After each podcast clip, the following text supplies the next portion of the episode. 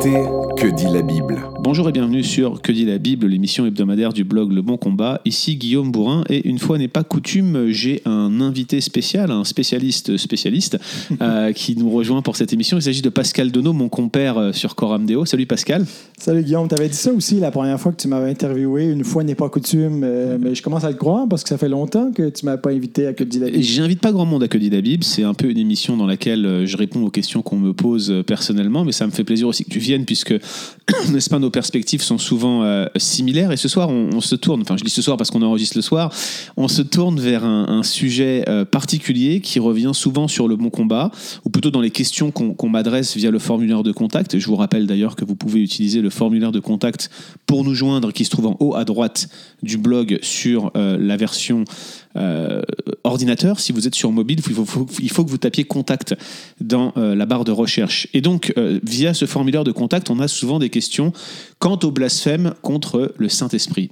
Or, ce thème est particulièrement développé dans l'évangile de Matthieu, Matthieu 12 en particulier. Et puisque tu as actuellement une série de prédications sur Matthieu de 492 messages, com- combien de Ah bah, messages? Euh, je suis autour de un petit peu plus que 140 là. Pour un objectif de combien? Dans les 200, 210, 15, 20, je sais pas trop. Une bonne série de 3-4 ans facile, là. hein. Je Ouais. pense qu'on est parti pour un ça. petit peu plus parce que j'ai commencé ça en 2015. là. Ouais, donc 5 ans même, tu vas rester sur, cette, euh, sur Au cet moins. évangile. Donc, puisque tu es un spécialiste de Matthieu, puisque tu navigues dans cet évangile depuis quelques années maintenant, euh, on a voulu vraiment s'adresser à toi quant à cette question. Je pense que tu es beaucoup plus qualifié que moi pour y répondre. Alors, la question du blasphème contre le Saint-Esprit est difficile. Si on commençait par essayer de débroussailler ce que le, le blasphème contre le Saint-Esprit n'est pas, parce qu'il y a une multitude d'opinions. Euh, Mais, mais concrètement, est-ce qu'on peut déjà éliminer les options qui ne sont pas viables? Qu'est-ce que le blasphème contre le Saint-Esprit n'est pas? Ben, D'abord, je dois euh, dire que je risque de décevoir un peu tes auditeurs habituels de Que dit la Bible, puisqu'ils sont habitués à quelque chose de bien ficelé, bien préparé, euh, une, exégèse, euh, une exégèse fraîchement sortie de Logos. Je pense qu'ils ont, euh, ils ont entendu ta voix, ils ont été déçus tout de suite. Mais donc, c'est un texte que j'ai prêché il y a deux ans maintenant. Alors là, tu me dis, Ah, est-ce qu'on fait un que dit la Bible ce soir? Alors, j'ai ressorti mes vieilles notes d'il y a deux ans. Et le texte en question se trouve dans l'Évangile de Matthieu, au chapitre 12. Euh, les versets spécifiques sont 31 et 32, mais il y a un contexte euh, où Jésus, après avoir euh, chassé un démon, se fait accuser de chasser les esprits par la puissance de Belzébul. Et puis, euh, il répond à ses détracteurs. Les versets suivants, Matthieu 12, 31 et 32. C'est pourquoi je vous dis, tout péché et tout blasphème sera pardonné aux hommes, mais le blasphème contre l'Esprit ne sera point pardonné. Quiconque parlera contre le Fils de l'homme, il lui sera pardonné, mais quiconque parlera contre le Saint-Esprit, il ne lui sera pardonné ni dans le siècle, ce siècle, ni dans le siècle à venir. Donc, première question, euh, qu'est-ce que le péché contre le Saint-Esprit n'est pas? Parce que effectivement, il y a beaucoup de, euh, d'idées préconçues euh, qu'on entend vis-à-vis de ce que, ce que peut être le péché contre le Saint-Esprit. Mais j'ai trouvé cette citation de euh, Richard Friends, R.T. Friends.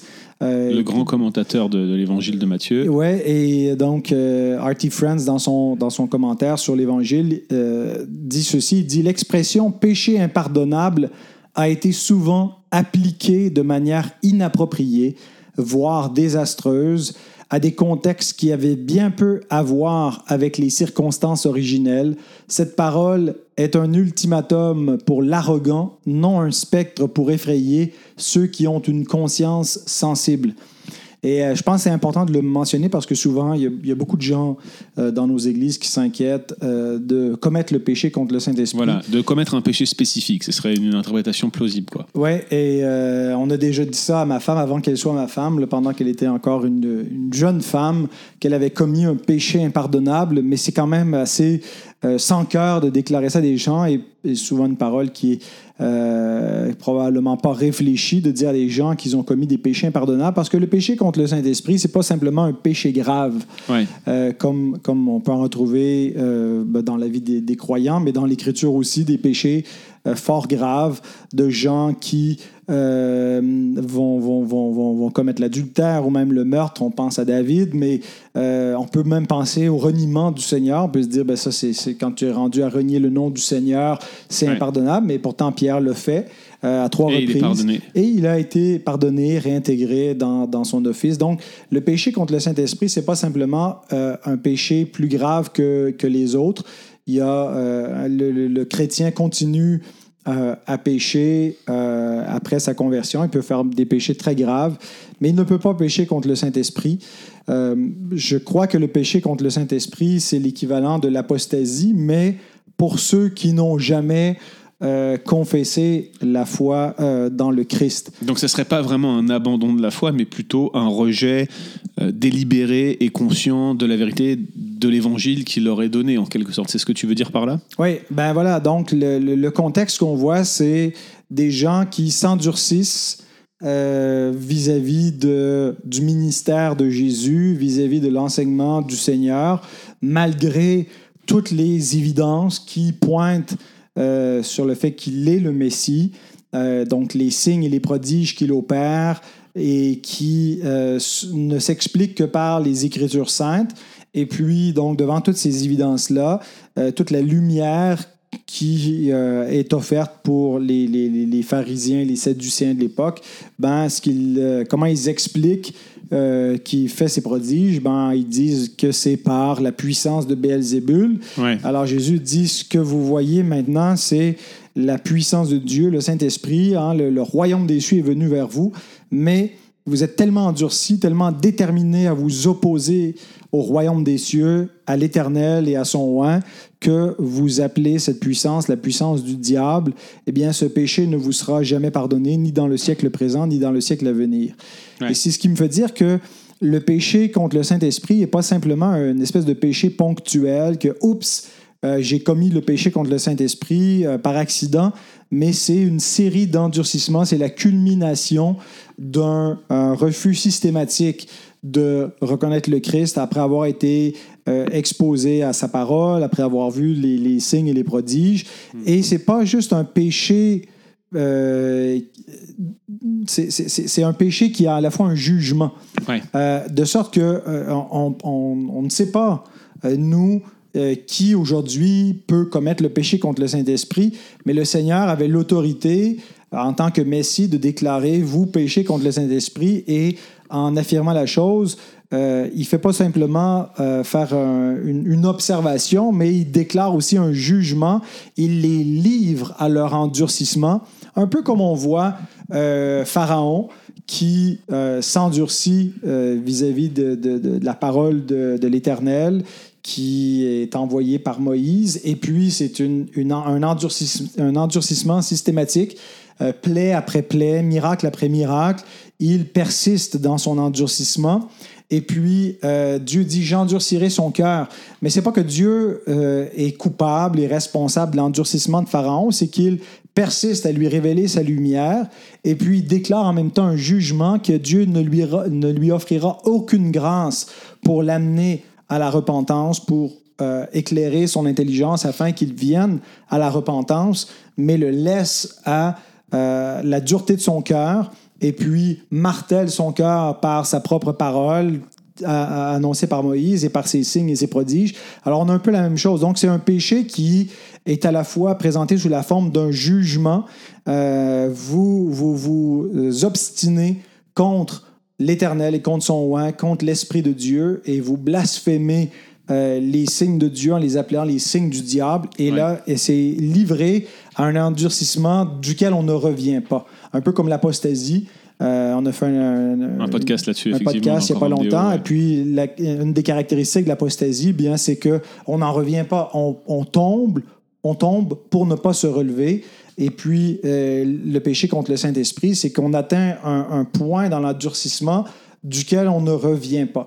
Mais maintenant, il n'appartient pas à l'homme, à l'Église, de dire qui a blasphémé contre l'Esprit. C'est, je l'entends comme un jugement du Seigneur.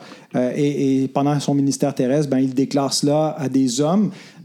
Et c'est pas à dire qu'il n'y a pas personne qui pêche contre le Saint-Esprit aujourd'hui, mais que euh, on ne peut pas dire qui, qui le fait. Donc, ce n'est pas un péché spécifique, c'est pas un péché qui serait plus grave que les autres. On oublie aussi la catégorisation péché véniel, péché mortel des catholiques, parce que c'est souvent comme ça qu'ils interprètent ce péché-là. C'est pas non plus directement euh, un abandon temporaire de la foi. On parle vraiment, dans ce cas-là, d'apostasie, de quelqu'un qui s'endurcirait. C'est même plutôt un espèce de jugement un, péché qui les amène à s'endurcir contre la vérité de l'évangile et à la refuser sciemment d'une manière qui soit persistante. Donc finalement, on n'est pas sur un péché en one shot, si je puis me permettre. Est-ce que tu tirerais un parallèle, euh, Pascal, avec euh, le péché qui mène à la mort dont parle Jean, surtout dans le contexte où certains étaient sortis du milieu de l'Église et ils n'étaient pas des nôtres Est-ce que tu penses que finalement ce péché impardonnable de Matthieu est à rapprocher du péché qui mène à la mort dans Jean? Ben, c'est certainement un parallèle qu'on est amené à faire. Euh, je pense pas qu'il y ait une tonne de, de, péchés pour lesquels euh, l'Écriture nous dit que c'est semble être un péché impardonnable. Parce que Jean d'ici, quelqu'un voit son frère qui commet un péché, euh, qu'il prie, mais euh, il, précise que, que ce ne soit pas un péché qui mène à la mort. Et là euh, vient la question ben, est-ce qu'on doit prier pour les gens qu'on pense que peut-être, qui ont peut-être commis le péché contre le Saint-Esprit? Hmm. euh, mais euh, donc, on vient à ce que, ce que j'ai dit précédemment. Comme on ne sait pas qui a péché contre le Saint-Esprit, est-ce que des gens qu'on doit exclure euh, de notre liste de prières parce qu'on pense qu'ils ont peut-être commis le blasphème contre le Saint-Esprit? Et, sur ça, euh, John Gill, j'ai trouvé que son commentaire sur ce qu'il il, dit dans, concernant l'épître de Jean, un Jean 5, 16 et 17, où l'apôtre nous dit de ne pas prier pour ceux qui ont commis un péché qui mène à la mort. Euh, Gill écrit L'apôtre n'interdit pas expressément de prier pour le pardon de ce péché. Il dit pas euh, ne priez pas. Il dit euh, je ne vous dis pas de, prier pour. Il n'y a pas un commandement positif de prier pour, voilà. mais il n'est pas en train d'interdire de ne pas le faire. voilà. Et dit néanmoins, ce qu'il dit revient pratiquement à cela. Donc, il, sans l'exprimer positivement, et sans interdire explicitement de prier pour ceux qui auraient commis un, tel péché contre le Saint-Esprit euh, ou un péché qui mène à la mort, euh, qui, pour, dans le cas de l'évangile de l'apôtre, de, l'épître de Jean, semble plus être euh, un péché d'apostasie qu'un blasphème contre l'Esprit. et, et Gill continue en disant Il ne donne aucun encouragement pour cette prière, ni aucun espoir de succès, mais déclare plutôt l'inverse. En effet, là où ce péché est connu, s'il peut être connu, il ne faut pas intercéder en sa faveur, puisqu'il est irrémissible. Mais comme il s'agit d'une difficulté des plus grandes de savoir lorsqu'un homme a commis ce péché, l'apôtre s'exprime avec une grande prudence. Donc on sent un peu la, la retenue de l'apôtre Jean en disant euh, il y a parmi nous des gens qui vont tomber, et dans ce cas-là, il faut prier pour eux. Mais il existe un tel péché qui est irrémissible. Euh, dans le cas de ceux qui ont déjà professé la foi, c'est l'apostasie. Dans le cas de ceux qui n'ont jamais été des professants, mais qui s'endurcissent, euh, c'est le blasphème contre le Saint-Esprit.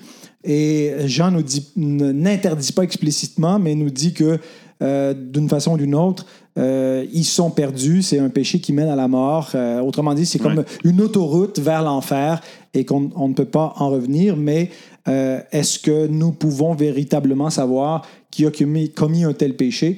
Christ le savait par son omniscience. et je pense que ça fait partie des mystères qu'on doit laisser au Seigneur. Et puis, tant qu'à nous, à mon avis, je recommanderais qu'on doit prier pour tous les hommes, aussi endurcis qu'ils nous paraissent être, euh, il ne nous appartient pas de savoir, ni comme individu, ni comme Église, qui a péché contre l'Esprit. Formidable, merci Pascal, et on vous donne rendez-vous la semaine prochaine. Retrouvez d'autres épisodes sur www.leboncombat.fr.